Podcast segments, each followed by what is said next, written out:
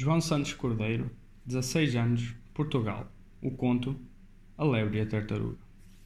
Num bonito dia de sol, a lebre encontrou a tartaruga e ridicularizou o seu passo lento e miudinho. Muito bem, respondeu a tartaruga sorrindo. Apesar de seres tão veloz como o vento, vou ganhar-te numa corrida. A lebre, pensando que tal era impossível, aceitou o desafio. Resolveram entre elas que a raposa escolheria o percurso e seria o árbitro da corrida. No dia combinado, encontraram-se e partiram juntas.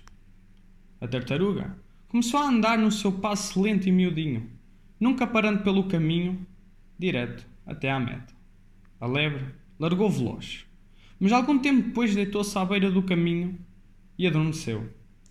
Quando acordou, recomeçou a correr o mais rapidamente que pôde, mas já era tarde. Quando chegou à meta, verificou que a tartaruga tinha ganho a aposta e que já estava a descansar confortavelmente.